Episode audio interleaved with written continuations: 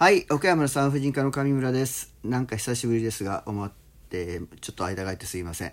えーっと、いくつか質問が来てるのですが、エイズに対して、なんか、なんか全て教えてくださいみたいなのがあるんですが、それは、えー改めて別の機会にさせてください。喋ってると12分全部終わっちゃうので、その他についての質問には答えたい。まず今日はそうします。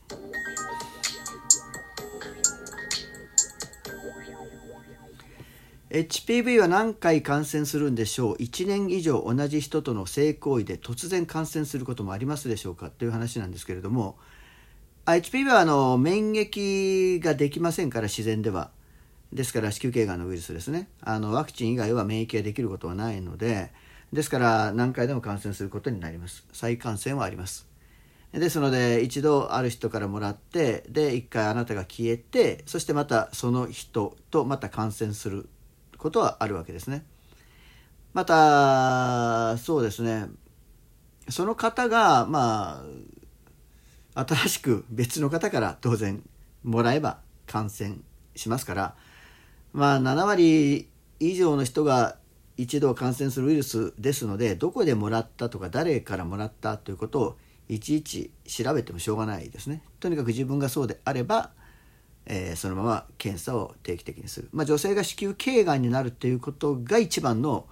えー問題であって、まあ、他の方男性があまり特になることもあまりないので他のがんになることもないので、まあ、女性のがんに対しての検査が当然充実していますしそれをしっかり確認してそして対応すれば特に問題はないと思っています。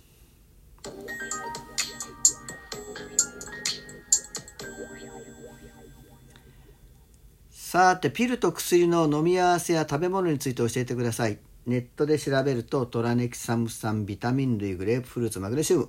は気をつけなければいけないと読みました、えー他の薬もなるべく飲まないようにもう4年間今まで我慢しています。実際どうなんでしょうか？不正出血は煩わしいので避けたいです。主治医には時々不正出血が起きるとサプリ飲んでると確認されます。シミと肝斑治療をしたいのですが肝斑治療の飲み薬トラネキサム酸を飲みたいのですが大丈夫ですか？そもそもピルを飲んでいたらピルが肝斑の原因だとしたら効かないですか？子宮内膜症でピルを飲んでいます。教えてください。ということです。えっ、と実際にピルを飲んでる時に併用に注意しなければいけないというお薬は、まあ、精神薬のいくつか。でもまあ普通に出されてるものは特に問題ないです。酸管系の抗うつ薬の中に、まあ、気をつけなければいけないものがあるかもしれませんがまあそれよりも一番問題なのは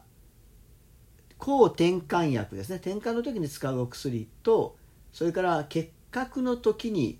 使うお薬。それから HIV の治療薬で、まあ、ピルの効果がちょっと変化する減弱する弱くなる。という可能性があると言われています。で逆に言えばそれ以外はあまり気にしなくていいんですよ。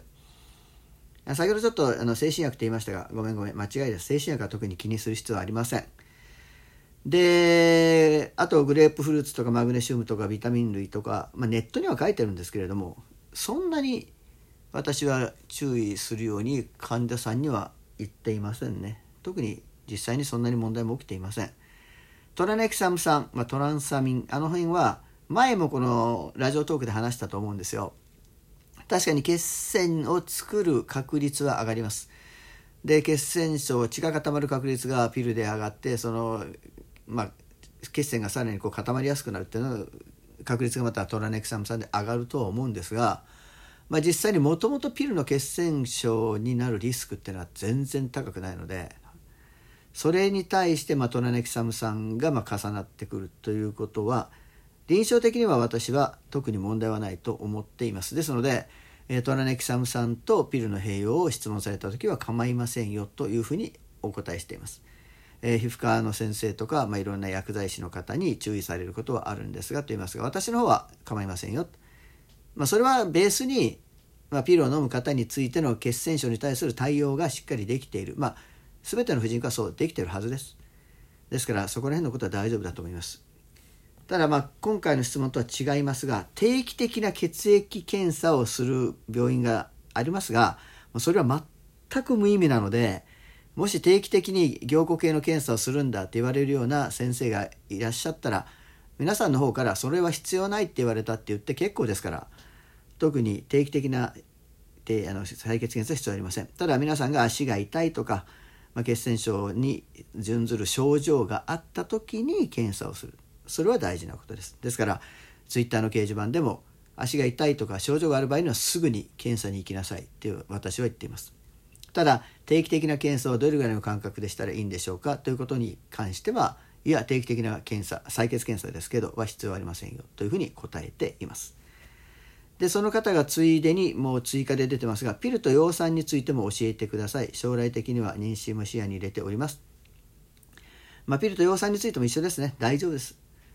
将来的には妊娠をまあピルを飲んでる間は避妊になっちゃいますから、まあ、当然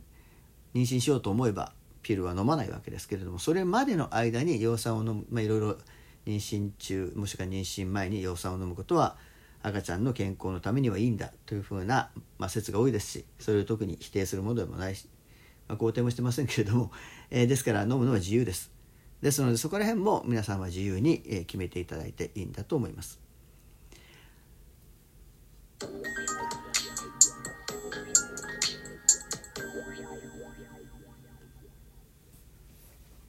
まあちょっと時間が残っているので HIV についてまあ、ある程度のことは今話しておきます。知ってるように HIV というのは HIV エイズウイルスに感染している感染した状態を HIV 感染って言いますよね。そして HIV に感染すると免疫力がその人が下がります最終的には。そして免疫力が下がることによっていろんな体に症状ができた。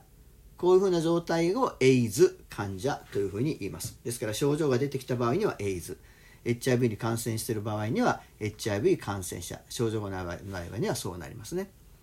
そして HIV のウイルスはどこにいるんですかって言えば血液にいますし、まあ、精液にいます。あのカウパッシあの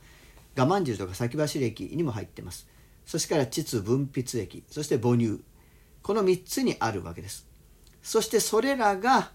粘膜を介して体の中に吸収されて血液の中に入る。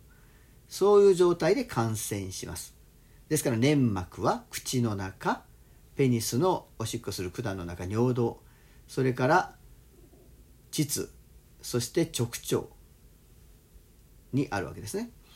ですから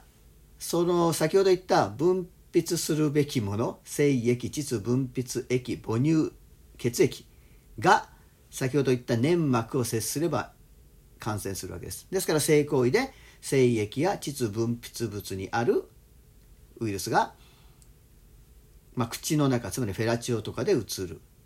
それから尿道膣ペニスの粘膜からうつる、まあ、これは性行為ですね。そして男性が、まあ、男性じゃなくてもしますけど、まあ、アナルセックスをする場合には直腸の粘膜から入るわけですね。精液が入る。ということになります。そして母乳の場合はお母さんの母乳が赤ちゃんがま飲むわけですから。当然口の中の粘膜から吸収されて胃の中の粘膜喉の粘膜から吸収されて感染する。ということになります。ですので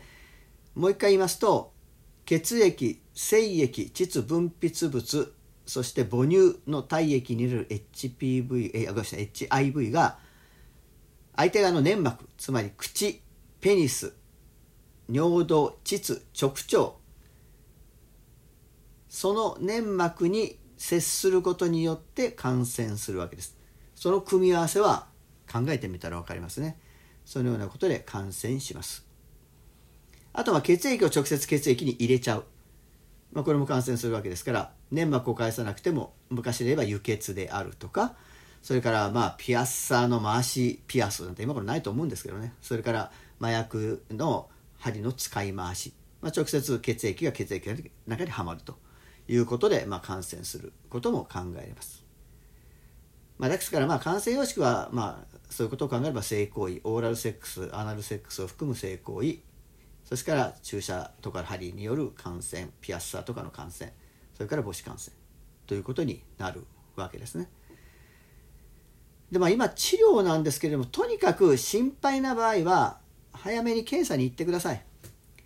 まあ、心配じゃなくても検査に行けばいいのですが、まあ、日本の場合は海外と変わとちょっと違います海外は男性から女性女性から男性へそれからゲイの方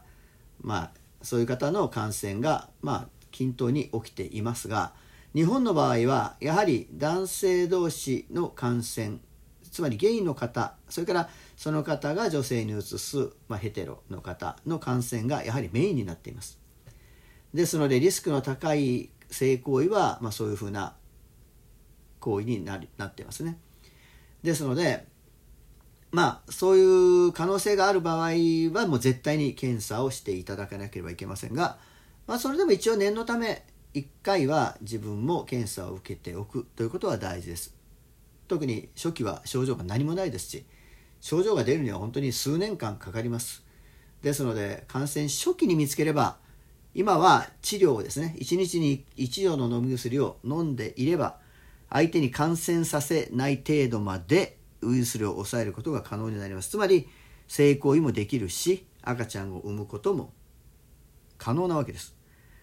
ですから早く見つけてそして早く治療をすることによって全く普通の生活をすることができます。まあ、確かにお薬はずっと飲まなければいけませんが今保険なども効くようになってお薬代もだいぶ安くなっています。早く先生に相談するということになります。まあ、残りの時間を使って、まあ、簡単に本当に本当に簡単に HIV のことについてエイズのことについて語ってはいますけれども。まあとりあえず今はね横ばいなんですよね。HIV の感染はなかなか減っていません。日本は特にそうですね。ですからやはり早いうちに検査を受けるということがとても大事なんだと思っています。またエイズに関してはどっかの時間でゆっくり丸まま話をしたいなと思っています。今日はこれぐらいで終わります。次はそうですね。できれば4月の1日ぐらいにやる予定です。では終わります。さようなら。